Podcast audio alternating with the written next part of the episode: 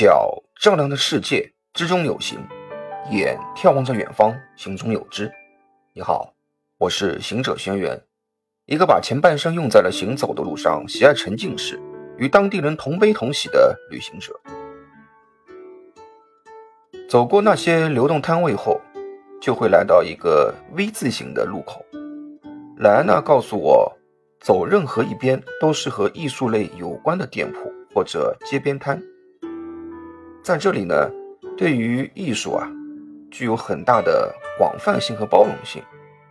从成人对某一物件的改变，到孩子折叠纸巾，把它变成动物、植物，或者吹泡泡，把圆泡泡变成了不规则的形状，都可以称为对艺术的创造灵感及起源。后来我认识了一些专搞文艺复兴时期的艺术家。他们认为，从蕴含的知识、规则的技术手艺，它是理性的，但它呢，必须要有发展持续的灵感直觉，以及精神审美的感性变化，这样啊，才算是合格的艺术。走进这条号称百姓的艺术街，就会被周围的气氛啊所感染，比如在一些面盆里。放满了肥皂水，旁边呢有好几根吹泡泡的辅助工具。每个孩子啊，只要喜欢都可以去玩。好多孩子付了一块西给，也就是两块钱人民币，欢快的用嘴吹着泡泡，玩的不亦乐乎。不过其中有个犹太男孩却有些另类，没有去选吹传统的圆或椭圆。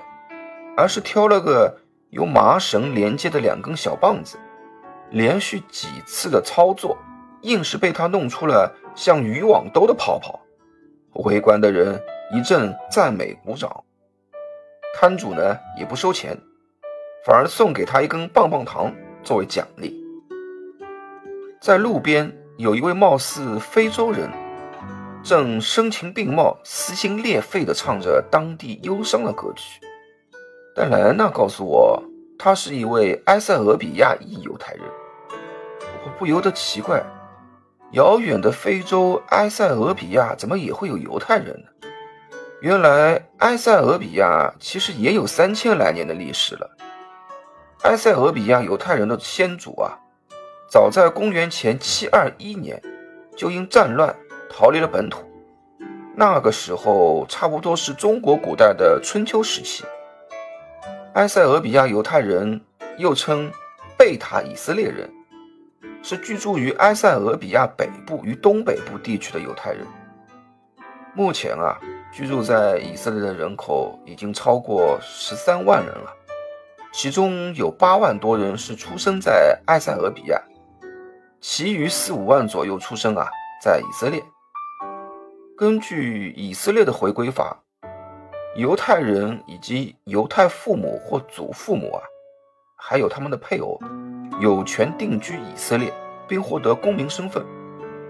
在一九八四年的摩西行动和一九九一年的所罗门行动，是以色列政府安排了最著名的营救行动之一，将面临内战和饥荒威胁的埃塞俄比亚犹太人营救到以色列。担心这些贝塔以色列人啊遭遇迫害，以色列政府还颁布了特殊的通行证。以色列航空和一些私人的机构啊获得了这些特别通行证后，就可以在安息日飞行继续迁移行动。在最危急的三十六小时内，三十四架以色列航空客机和私人飞机移除了座位。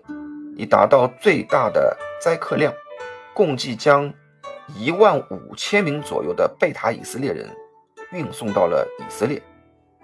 但是，二零二零年啊十一月又爆发了大规模的内战，所以至今营救行动仍在继续。你可能会好奇，为什么叫所罗门行动呢？这个就和我之前啊和你提过的十八女王有关了。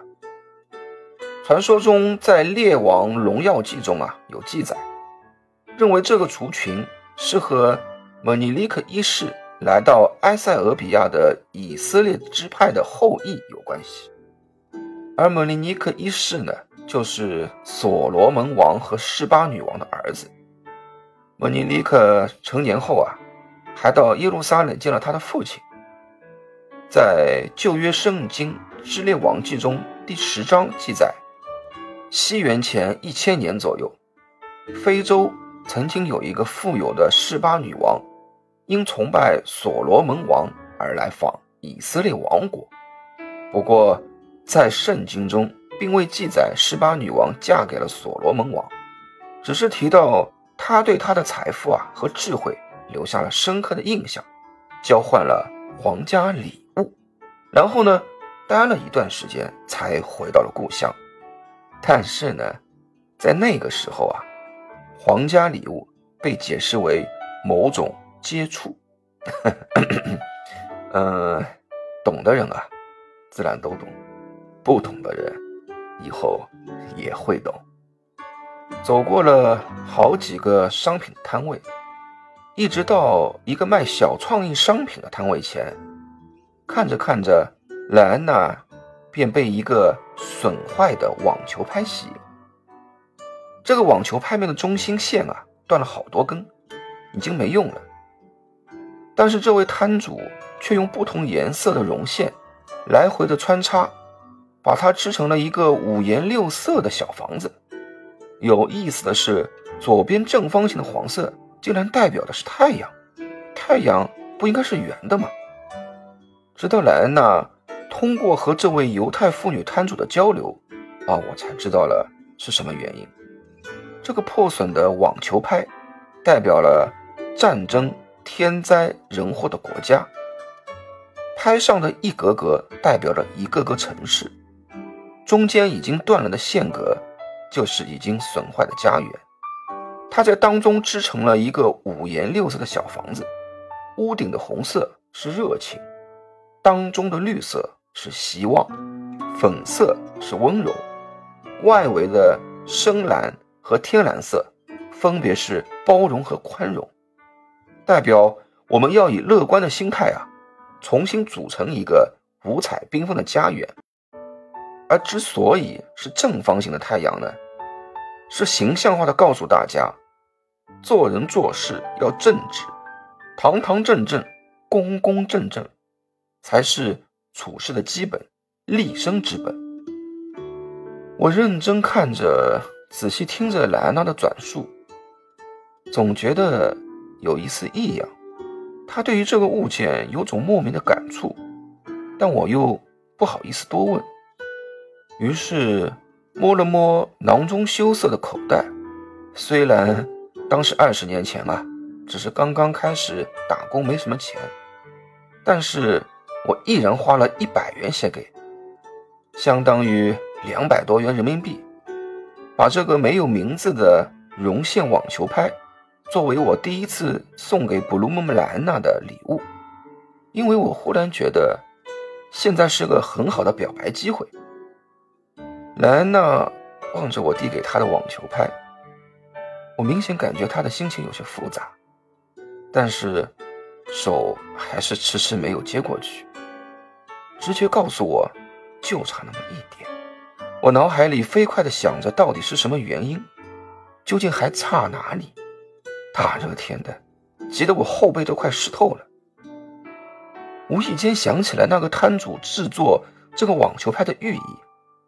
我灵光一闪，真诚地告诉莱安娜：“这个网球拍，我取名为‘我们的家’。”不知道触动了她哪里，莱安娜瞬间的破防，有些激动，有些心动的接过网球拍，主动的抱着我，然后，然后就没有什么。